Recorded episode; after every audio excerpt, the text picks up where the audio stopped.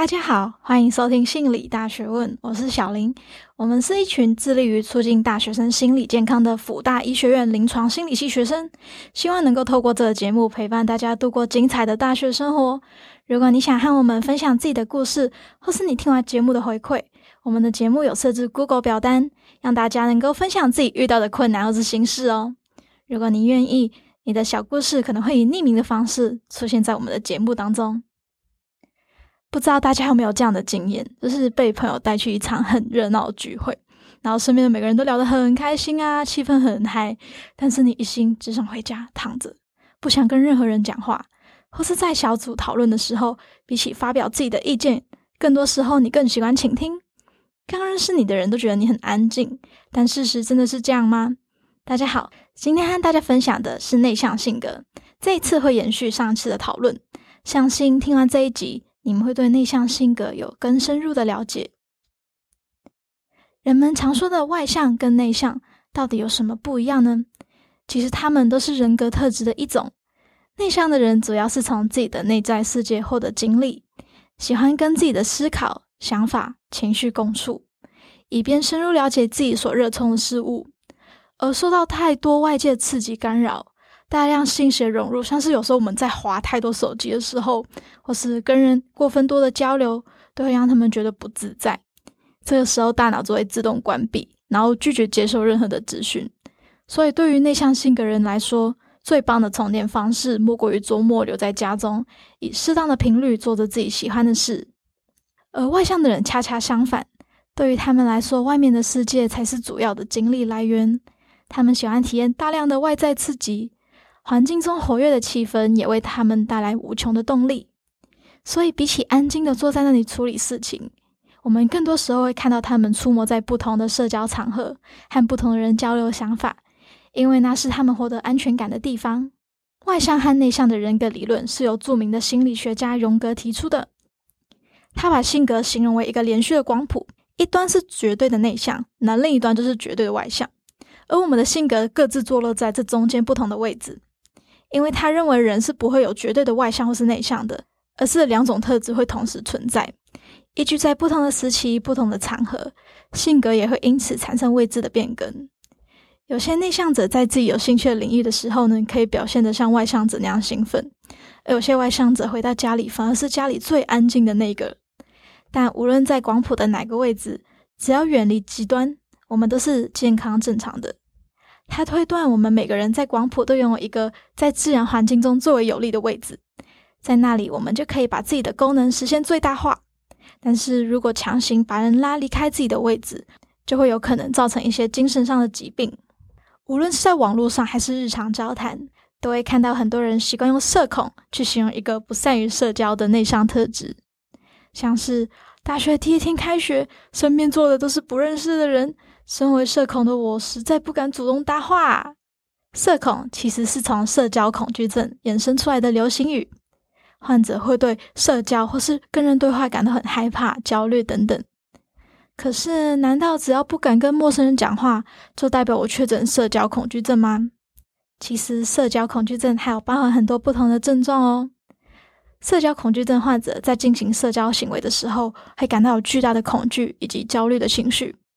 像是出席公众场合、认识新朋友等等，当中更会伴随着生理症状，像是心跳加速、头晕、颤抖、恶心、想吐等等，都是在发作的时候常见的症状。他们害怕在社交场合听到别人对自己的评价，其他人的视线啊、表情都会被他们无条件的放大，甚至有时候只是待在大众运输工具，都会带给他们相当大的压力。他们内心深处可能有时候都会想要跟别人去产生连接，但是这份担忧却不允许他们这样做。这比一般人所想象的不敢说话或是害羞更要严重很多倍啊！只是大家在网络的影响下，也习惯用社恐去形容比较内向、胆怯的人。内向性格的人其实并不是完全没有办法跟别人去进行交流，他们虽然也不擅长应酬社交场合，但是在一些一对一啊或是熟人比较多的聚会，他们反而可能是全场最健谈的那一位。只是外向者不喜欢没有意义的社交，比起数量，他们更重视对话的质量。换言之，他们是选择性的去拒绝不想要的社交活动，呃，这可能就是因为他们对于跟人交流有比较少的需求的原因哦。简单来说，内向性格的人可以说是不喜欢社交，或是不擅长社交。但是社交恐惧症的患者是到了不能社交的程度哦。哈，可是这样子，我真的不知道要怎么跟内向的人相处诶，感觉他们都好孤僻哦。嗯，no no，尽管有时候有些内向者看起来对人漠不关心、冷酷无情，但是其实在骨子里面，他们反而是最温暖的一群人哦。比如说，像大家离开教室的时候。内向者往往都是最后一个离开，然后帮忙关灯的人，或是当朋友、家人感到难过、需要安慰的时候，内向者也是会安静的陪在他们身边，默默倾听，并且冷静回应的人。温和、细心的特质都是内向者不可忽视的优点。这个时候，另外的人可能会想说：“那内向者是不是不需要建立亲密关系啊？感觉他们一个人也可以活得很好啊？”嗯，这个想法也是错的。喜欢独处不代表他们不需要伴侣的陪伴，他们跟外向者一样，对于人际跟亲密感有一定的需求，只是相处的方式会因个性而异，所以并没有内向者都是单身一说。那身为外向者，面对生活上的压力的时候，我们会可以怎么做呢？那相信听众里面也有不少内向性格的朋友，我们提出了三个方法，会想要帮助大家去面对生活上的压力。首先，第一个方法也是最重要的一步，就是认可自己的性格。你会不会看着班里最受欢迎的同学，忍不住去想说，如果我也可以像他那样，很会说话，交很多朋友就好了。我们都希望自己拥有过人的特质，期待自己与众不同，但是那份期待反而会让我们对自己吹毛求疵，看不见自己真正的优点。但是，当我们真正意识到自己性格上的不足，并接纳它的时候，我们可以更自信的去面对自己的生活，甚至找到属于自己的过人之处哦。那第二个方法就是了解自己的精力的高潮跟低潮，并进行精力的分配。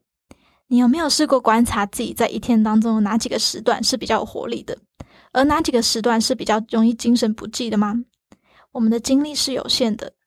为了能够处理我们不擅长的工作，我们需要合理的安排自己的时间，并好好运用我们的社交电量。比如说，我在上午的时间会比较有精神，但是在晚上的话，就会容易变得头昏脑胀，然后昏昏欲睡那样的话，我就会把我的社交活动啊，或是要处理的工作都安排在白天，晚上就会留时间给自己休息。那如果不了解自己的精力高峰的话呢，就可以用一到两个星期的时间观察并记录自己的精力的变化。最后第三个方法，就是设立自己的界限，并保护好自己的能量。内向者敏感且贴心的个性，让他们难以拒绝别人的要求。有时候，尽管他们已经精疲力竭了，但是还是会想要勉强自己去满足其他人。可是这样子只会让自己压力很大，没有时间好好的充电。虽然很困难，但是我们需要为自己坚定的画出个人的界限，在需要休息的时候，适当的拒绝别人的请求，留空间和时间给自己恢复。像是在难得的周末。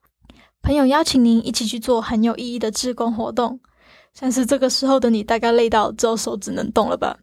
那该怎么办呢？那倒不如就动动手指头，好好的拒绝朋友的邀约吧。表达自己的需求也是关系当中很重要的一个环节。我相信你的朋友一定会理解你的。好，今天和大家讲了一些有关于内向性格的内容，不知道大家听完之后有没有对内向性格有更多的了解呢？说到这里，也差不多该做个总结。首先，内向者跟外向者的不同是来自于能量的来源以及对于刺激敏感度的不同。内向者通过独处获得精力，而外向者则是从社交活动中获取的。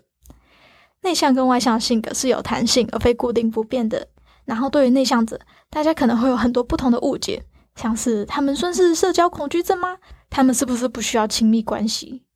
但其实内向者跟普通人一样，都有正常的社交需求，只是他们可能会比较看重社交质量，并且会选择性的去进行社交。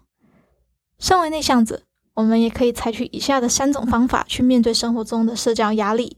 分别是认可自己性格上的不足，了解自己的精力高潮低潮，并进行合理性的分配，和为自己设立界限以保持能量等等。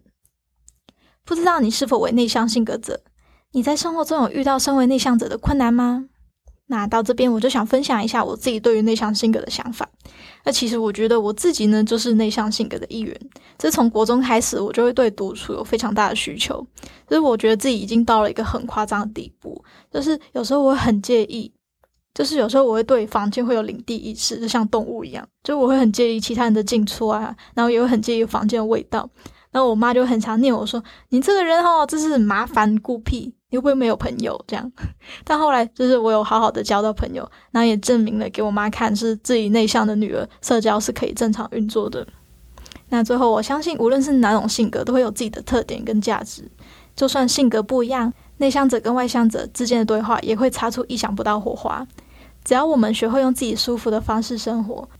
不同的性格会令生活变得更丰富哦。那不知不觉就到了节目的尾声了，希望今天的分享要带给大家一些帮助。谢谢你们的收听，我们下下周再见。本节目为辅大医学院临床心理学系制作，由刘同学老师担任监制。诚挚感谢中成药物整合计划、智慧医疗灵性照护、子计划心灵补贴的经费支持。